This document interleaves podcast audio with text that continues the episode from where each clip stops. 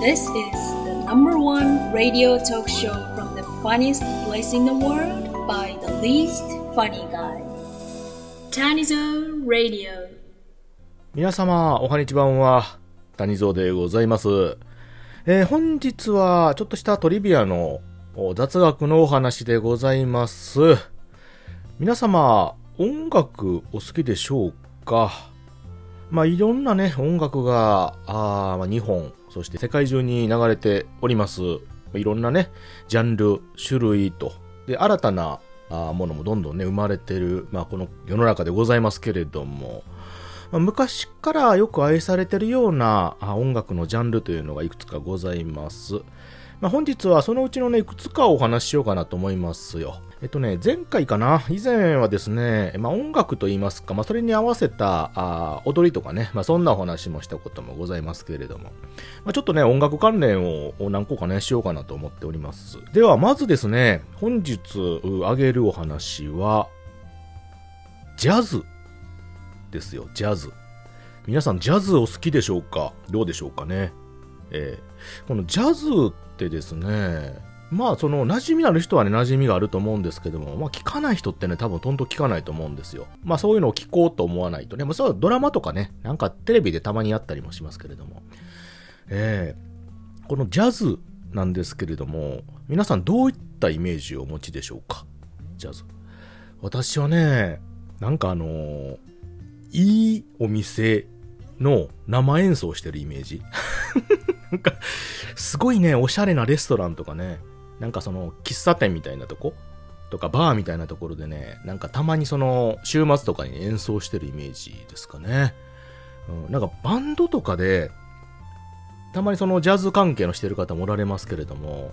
あと、なんていうかな、バンドというかコンサートのイメージですかね、なんかね、ちょっとあるっていうのは。すごくね、なんかおしゃれなイメージを持ってます。で、私自身もね、その、あんまり詳しくないんですけども、あの、中学校の時の、友達がですね、そのジャズ系のバンドをしてまして、そこであの、ベースをしてたんですよ。ベースをね。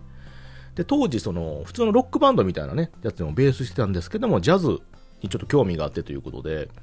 以前ね、お会いした時はいつの間にかその、手に持ってね、普通に弾く、そのベースですよ。いわゆるバンドのベースからね、バイオリンをでかくしたようなチェロみたいな、なんかこの、なんていうのかな、すっごいでかい、この、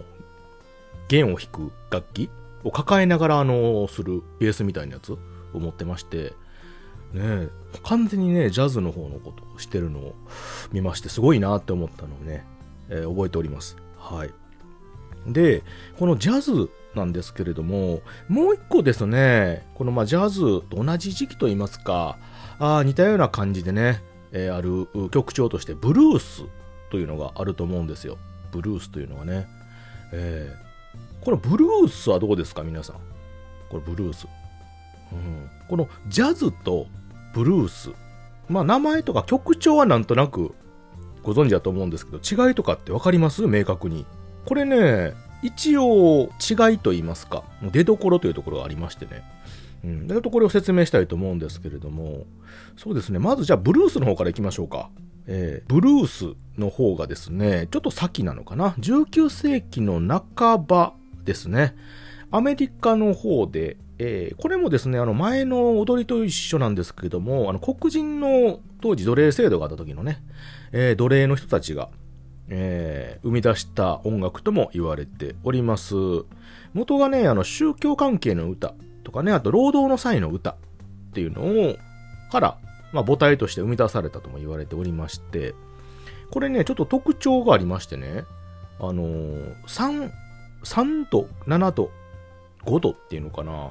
あのーここでね、半音下げるような歌い方をするのが、まあ、ブルーノート音階っていうんですけども、まあ、こういった曲調をするという特徴があります。これどういうことかというとね、あの、ドレミファーソラシドってあるじゃないですか。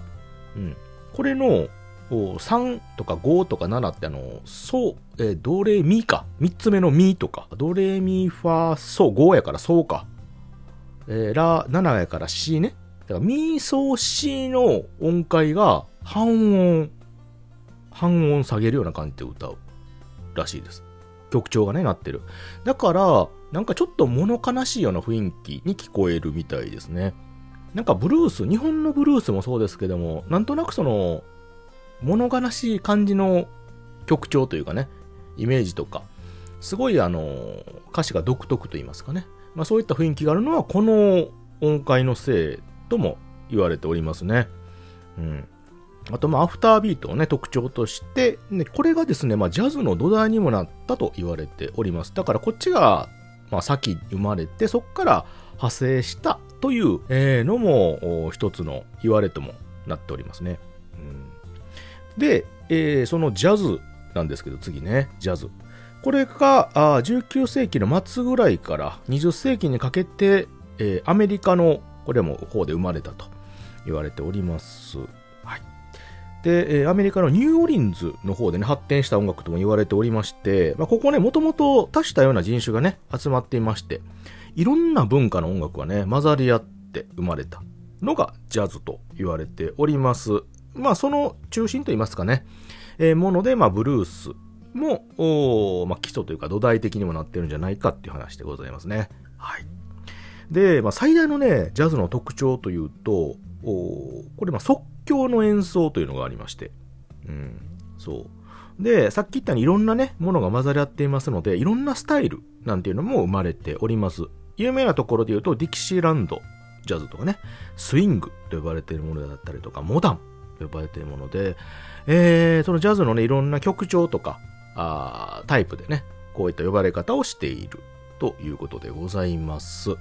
まあ、それぞれがね、まあ、具体的にどういうのって言われると私もそんなに詳しくはないのでね、ちょっと説明は割愛させていただくんですけれども。でもあの、ジャズでこうアドリブで、この合わせるっていうのを、あの、ライブとかでね、あの動画とか、あ実際のね、ライブ、友達がジャズやってたので見に行ったこともあるんですけども、あの、アドリブで合わせるっていうのがね、すごいかっこよくて素敵で、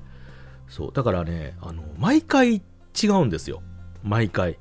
そう。だからね、その、大体そのベースの曲っていうのはジャズとかってあるんですよね。大体こういう流れの、こういう感じの、こういうテンポのっていうのが。最初とかね、あの、走りとか最初の感じは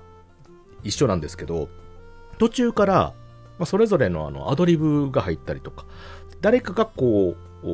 変えてくると、それに合わせて他の人もこう、曲調を変えたりとかね、いうことで、どんどん合わせてくると。だから、ね、その変な感じにならないんですよね。そう、アドリブなんですけど、変な感じにならなくて、で、それぞれがね、要は主張しないと言いますか、それぞれの、その楽器の音は際立ってるんですけども、それぞれがこの喧嘩してるんじゃなくて、誰かがこう、誘導したらそれに沿って合わせていくっていうね。で、高めていくっていう感じの曲がね、本当にね、素敵なんですね、ジャズっていうのは。うーん。なので、皆さんもね、ぜひとも一回そういったライブとか生の演奏っていうのかな。一回聴いていただければちょっと感動するのかなと。すごくね、気に入っていただけるのかなと思ったりもいたしました。